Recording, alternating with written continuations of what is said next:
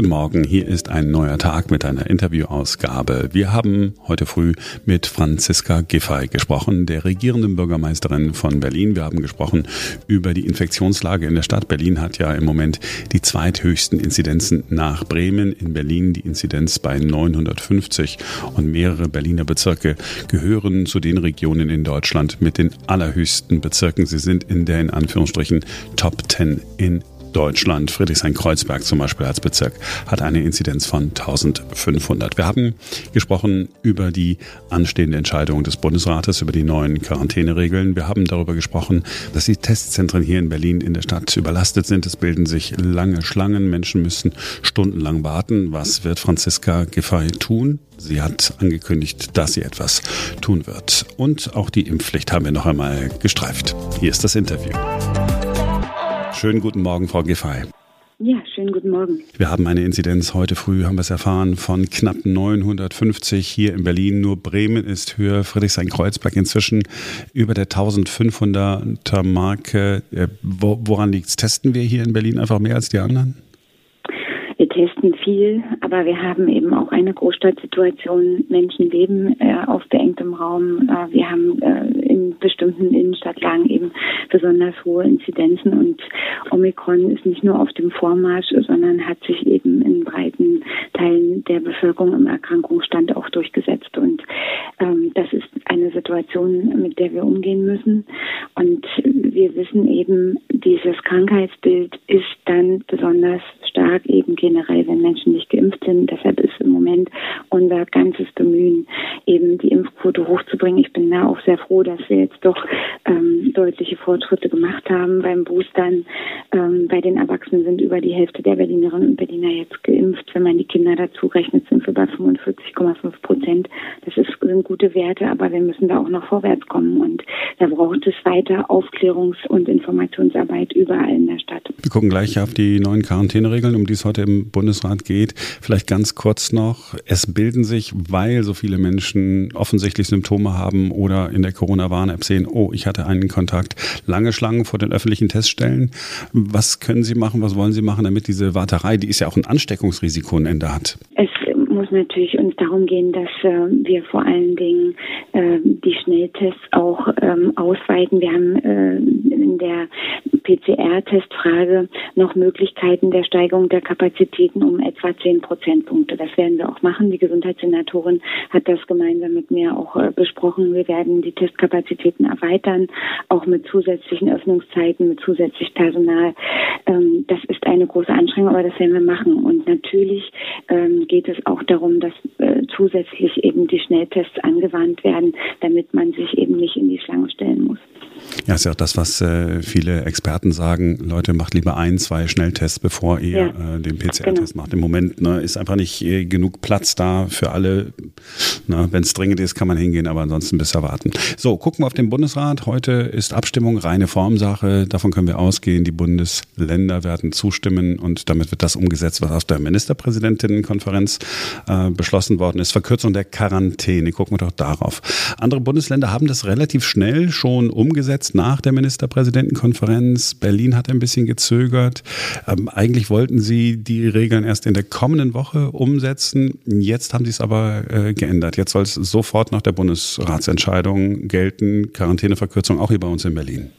Naja, also es generell so, dass wir rechtlich äh, das erst machen können, wenn äh, der Bundesrat beschlossen hat. Das ist auch in allen Bundesländern so.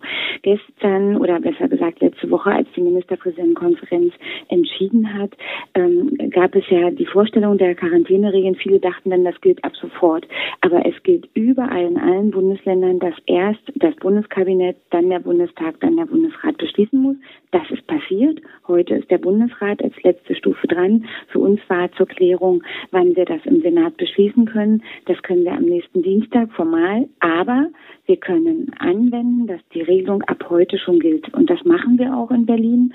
Und das heißt, wir gehen ab heute, wenn der Bundesrat beschlossen hat, sofort in die Außenkommunikation, dass die neuen Quarantäneregeln durchwirken vom Bund. Wir machen dann eine nachholende Beschlussfassung im Senat. Aber wir werden das sofort ab heute auch umsetzen, wenn wir es rechtlich können können. Und äh, das ist ganz wichtig, dass wir eben auch unsere kritische Infrastruktur hier in Berlin schützen und entlasten, indem wir eben sagen, die Quarantäne wird von 14 auf 10 Tage reduziert und ein Freitesten ist nach sieben Tagen möglich.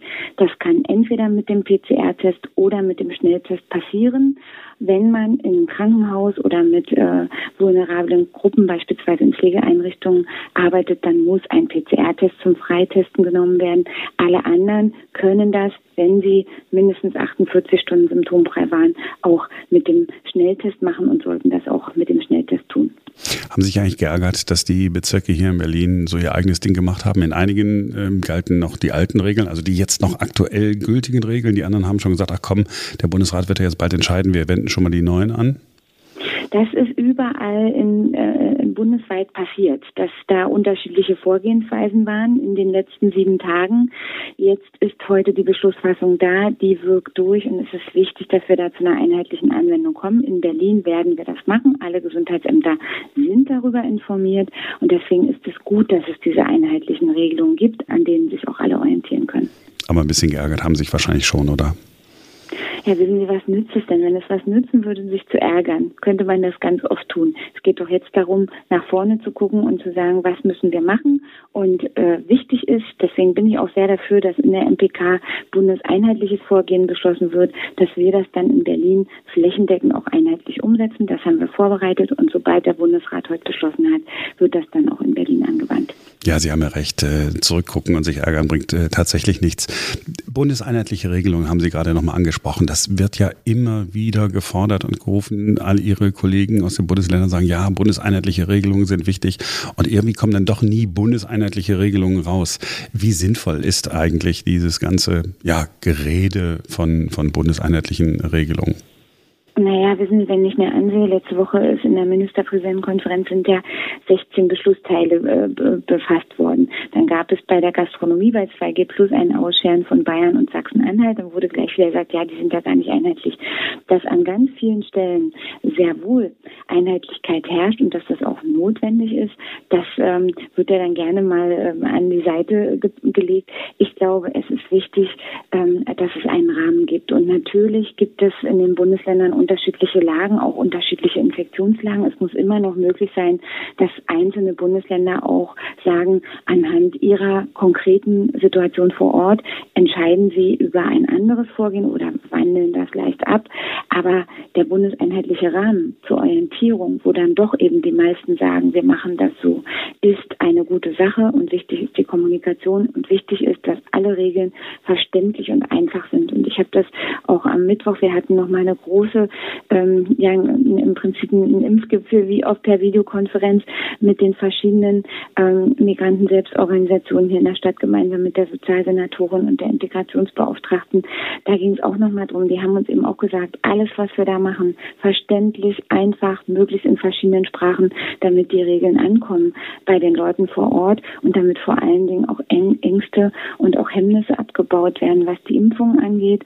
Und das es geht durch alle Bevölkerungsschichten und deswegen das Allerwichtigste ist, klar zu sagen und ähm, äh, auch zu erklären, aufzuklären, zu informieren und ähm, natürlich auch zu überzeugen von der Impfung. Man kann es immer nur wieder sagen. Das Impfen ist jetzt das Allerwichtigste. Wir haben ja das Ziel, bis zum Ende des Monats Januar auf 80 Prozent Impfquote bei den Erstimpfungen zu kommen. Jetzt sind wir bei knapp 76. Es fehlt noch ein bisschen was und deswegen, ich kann alle nur einladen. Die Impfzentren haben noch freie Kapazitäten. Es gibt Termine und wir werden äh, nächste Woche auch nochmal am Roten Rathaus zum Kinderimpfen einladen und ähm, die Zweitimpfung nachholen für die äh, Impfung zwischen Weihnachten und Neujahr. Und dann hoffe ich einfach, dass da auch nochmal mehr Leute angeregt sind, in allen Altersgruppen das auch tatsächlich zu machen. Ja, da sind Sie tatsächlich zuversichtlich, dass Sie auch die letzten Zweifler überzeugen können? Also wir werden sicherlich nicht bei 100 Prozent Impfquote mit freiwilliger Ansprache ankommen. Das wird nicht so sein. Aber ähm, ich glaube schon, dass noch Potenzial ist äh, in der Bevölkerung von Menschen, die immer noch zweifeln, die nicht so genau wissen, die Vorbehalte haben. Und dieses Potenzial müssen wir heben. Und da bin ich sehr dankbar an alle Organisationen, die da mithelfen, die auch Vertrauenspersonen sind, die Multiplikatoren im Kiez sind. Und es ist ganz klar, die Impfung muss zu den Leuten kommen. In in den Sozialraum, in den Kiez, möglichst nah dran. Deswegen haben wir jetzt auch gesagt, das aufsuchende Impfen ist für uns ein ganz entscheidender Punkt. Auch das Familienimpfen, da wird gerade vorbereitet, eben auch Standorte vor Ort zusätzlich mit Impfteams zu versorgen. Und da glaube ich, ähm, haben wir schon noch ein Stückchen Potenzial. Letzte Frage mit Blick auf äh, Ihre Zeit. Äh, Impfpflicht, Stand der Dinge bei Ihnen? Oh, also zwei Herzen in einer Brust? Nein, ich bin mittlerweile wirklich dafür, dass wir das machen. Olaf Scholz hat sich ja gestern auch nochmal für die Impfpflicht über 18 Jahren ausgesprochen. Ich unterstütze das. Im Übrigen unterstützen es alle 16 Bundesländerchefs und ähm, wir glauben, dass es notwendig ist, das zu tun, weil wir einfach sehen, ähm, wie stark der Verbreitungsgrad ist, welche Auswirkungen das hat auf unsere kritische Infrastruktur, auf die Menschen, auf die Gesundheit, auf die äh, wirklich ähm, auch äh, Überlastung unseres Gesundheitssystems. Und um das zu unterbinden, um da rauszukommen, brauchen wir eine höhere Impfquote. Und deswegen ähm, ist es wichtig, hier zu verbindlicheren Vorgaben zu kommen für über 18-Jährige, ganz eindeutig. Ähm, und ich hoffe sehr, dass der Bundestag, der das jetzt ja vorbereiten und auf den Weg bringen muss, das auch zügig tut und hier schnell in ein Gesetzgebungsverfahren kommt. Frau Giffer, wir sind verabredet irgendwann in den nächsten Tagen. Da sprechen wir über all die anderen Dinge, die äh, wichtig sind hier bei uns in der Stadt und die Sie äh, anpacken wollen, anpacken müssen. Für heute danke ich Ihnen, dass Sie sich Zeit genommen haben. Sehr gerne. Danke fürs Gespräch. Tolles Wochenende wünsche ich Ihnen. Ihnen auch. Danke. So, das war ein neuer Tag für diese Woche, dann aber endgültig. Wir sind am Montag wieder für euch da, denn dann ist wieder ein neuer Tag.